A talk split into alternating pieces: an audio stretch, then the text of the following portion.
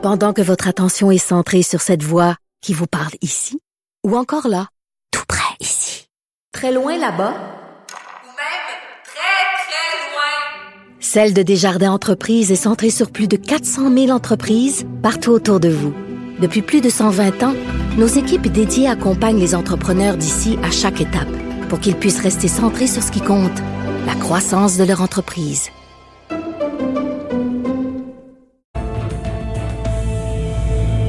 Salut Richard. Salut Jean-François. Alors, on apprend ce matin, on s'en doutait, là, mais on est vraiment, euh, on va être sur les chapeaux de roue quand ça va repartir au bout de cette crise-là. Le gouvernement Legault est en train de planifier l'après-crise et la reprise économique. Et ça va être dur l'après-crise, hein, parce que là, le gouvernement Legault dit, écoutez, Ouais. la, la situation a énormément changé. Tu sais, quand le gouvernement Legault s'est fait euh, élire, il y avait beaucoup de promesses. On va mettre de l'argent beaucoup en éducation, les nouvelles écoles, les, nouveaux, les nouvelles maisons pour les aînés, puis en santé, puis etc. Là, il dit, attends une minute, là, c'est plus la même chose du tout. Là. Chaque dollar qu'on va s'apprêter à dépenser, on va se demander avant, est-ce que ça va rapporter de l'argent euh, au gouvernement et à la société québécoise. Donc, écoute, je parlais euh, tantôt à Michel Gérard, chroniqueur économique, et qui me disait, là, seulement au fédéral, là, les, les- les- les différents programmes, c'est minimum 210 milliards de dollars là, qu'on est en train là, de donner. Là. Tu sais, C'est beaucoup, c'est des gonzillards de dollars Ah ouais. qu'on est en train Ah ouais. d'insuffler dans l'économie pour repartir la machine. Ça, ça veut dire que après ça, la crise, là, veut dire, on pourrait plus avoir des programmes sociaux chromés mur à mur comme on avait. Il va falloir à un moment donné se serrer la ceinture. Qu'est-ce qu'ils font les ménages québécois, les ménages canadiens ces temps-ci? Ils disent, regarde, peut-être que la deuxième auto, on n'en a pas besoin. Peut-être que le voyage dans le sud annuel, on n'en a pas besoin. Peut-être que les sorties au resto, on va couper ça. Ils coupent dans le gras. Ben, le gouvernement va devoir faire la même chose. Et ceux qui vont payer, Jean-François, c'est les jeunes. Pendant de nombreuses années, là, ils n'auront pas les programmes sociaux chromés que nous autres, les plus vieux, on s'est payés parce qu'il y aura plus Ouais. d'argent dans les coffres. Ah, c'est sûr qu'on va être. euh, On voit la facture, on n'a pas le choix de la payer dans les circonstances, Ben mais on se dit, c'est une facture qu'on va payer pendant des années, sinon euh, Écoute, des, même une décennie. des années, des décennies, tout à fait, parce qu'on finit toujours par payer. C'est pas de l'argent qui pousse dans les arbres. Mm. c'est de l'argent qui va euh, pour aider les chômeurs. Mais là, cet argent-là, il pourra pas aller ailleurs. Est-ce que ça veut dire moins d'argent dans la culture, moins d'argent en éducation, moins d'argent, écoute, là, je sais pas, mais c'est certain qu'il va falloir se serrer la ceinture dans l'après-crise.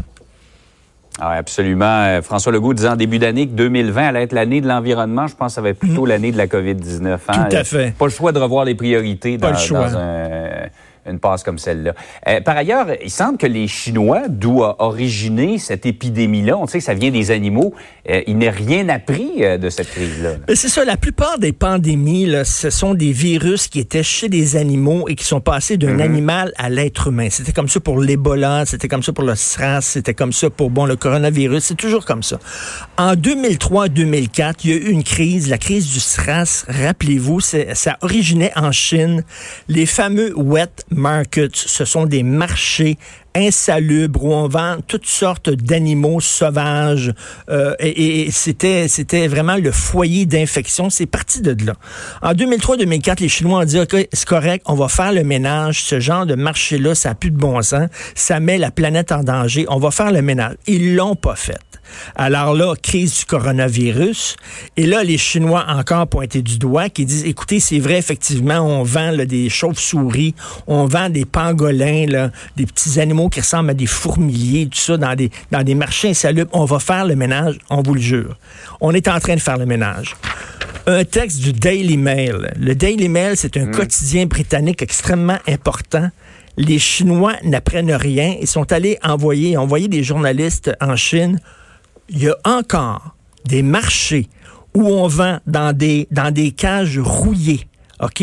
Des scorpions, des chauves-souris, des pangolins, des chiens, des chats, où on débite des animaux, des canards et des lapins sur des pierres tachées de sang avec des entrailles d'autres animaux et tout ça aucune loi de salubrité, de sécurité alimentaire. Ça continue en Chine. À un moment donné, il va falloir que la Chine rende des comptes. Et là, on peut, on, on dort tous dans le même lit. Il y a des pratiques. Et là, je veux pas, ça veut pas dire que les Chinois vous croisez dans la rue, que c'est eux autres qui sont responsables de la crise. Non. Je parle du régime en Chine.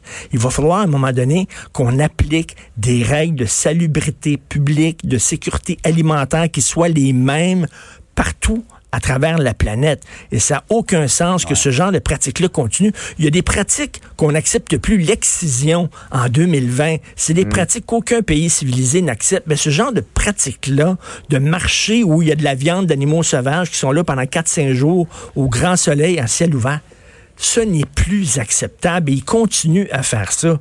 Écoute, Jean-François, j'ai lu ce texte-là du Daily Mail, les bras m'en sont tombés.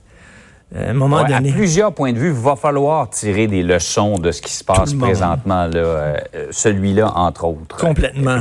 Passez une excellente journée. Hey Richard, passe une belle journée. Salut. Merci.